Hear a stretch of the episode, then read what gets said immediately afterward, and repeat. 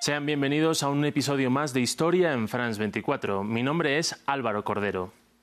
Este 29 de mayo cumplen 75 años las Fuerzas para el Mantenimiento de la Paz de Naciones Unidas, también conocidas como los Cascos Azules.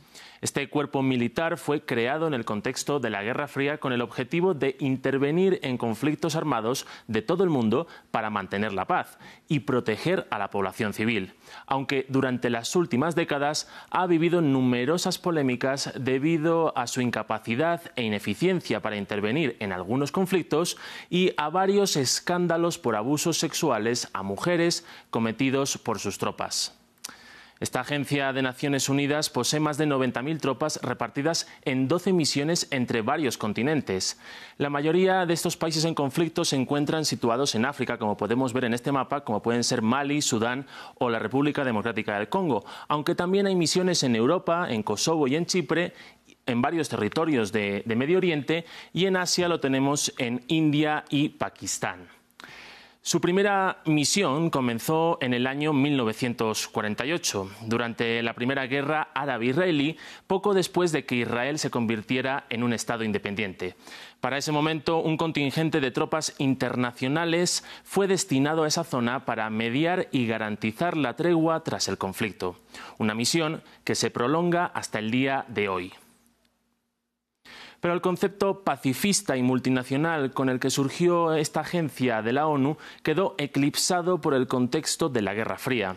Esto es debido a que este contingente militar puede actuar solamente bajo mandato del Consejo de Seguridad de Naciones Unidas. Pero en este organismo, Estados Unidos, la Unión Soviética, Francia, Reino Unido y China tenían derecho a veto, por lo que si una de estas naciones no estaba de acuerdo, la misión no se establecía. A pesar de ello, las fuerzas de paz de la ONU tuvieron relativo éxito en la mediación de algunos conflictos, como el que hubo entre India y Pakistán en el año 1949, estableciendo una misión que ha intentado mantener la paz desde aquel entonces. También es destacable su participación en Chipre desde el año 1964, al evitar una guerra entre chipriotas turcos y chipriotas griegos y mantener una relativa estabilidad en la zona desmilitarizada que divide a esta isla. Estas misiones hicieron que la credibilidad de los cascos azules fuera alta y que se redoblaran sus expectativas, especialmente después de la Guerra Fría y del relajamiento de las tensiones internacionales. Es así como las misiones de los cascos azules en todo el mundo se multiplicaron, aunque la realidad vislumbró que su eficacia era limitada. En la década de los 90 se produjeron algunos de los mayores fracasos de esta agencia de Naciones Unidas, como su pasividad y dejadez ante el conflicto de Ruanda de 1994, que terminó en un genocidio a más de 800.000 personas de etnia Tutsi, o la incapacidad de actuar frente a la matanza de Srebrenica en 1995, cuando cascos azules presenciaron, sin tener la orden de actuar, el asesinato de más de 8.000 bosníacos a manos de tropas serbobosnias. Las causas son claras. Los cascos azules no están preparados para los conflictos modernos, ya que solo acaparan el 0,5% del gasto mundial. Y como vemos, las grandes potencias apenas contribuyen en número de soldados a estos cascos azules. De hecho, los países más representativos son Bangladesh, Etiopía, Nepal y Ruanda, naciones eh, que tienen un ejército que no está lo suficientemente preparado para estos grandes conflictos en muchas ocasiones y que muchas veces llevan allí a sus soldados simplemente para mejorar y entrenar a estas personas y obtener beneficios económicos.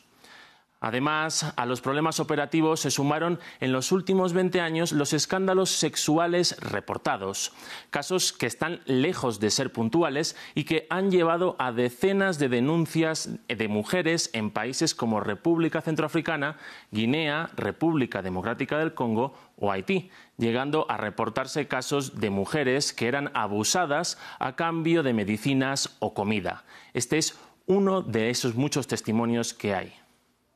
Estaba en Puerto Príncipe y caminaba junto a la base de la ONU cuando un soldado de Naciones Unidas me llamó. Le dije que no quería nada, pero me cogió de la mano y me llevó a la base. Me cogió y se subió encima de mí para violarme. Al cabo de un rato me soltó y corrí a casa. Su fracaso en Haití es especialmente sonado. ya que además de no poder poner freno a la violencia y de cometer abusos, contribuyeron a la contaminación del agua con cólera. Factores que favorecieron su salida de la isla y que aumentaron el descrédito de los cascos azules y su forma de actuación. En estos 75 años, los cascos azules han tenido luces y sombras en las 71 misiones realizadas a cabo.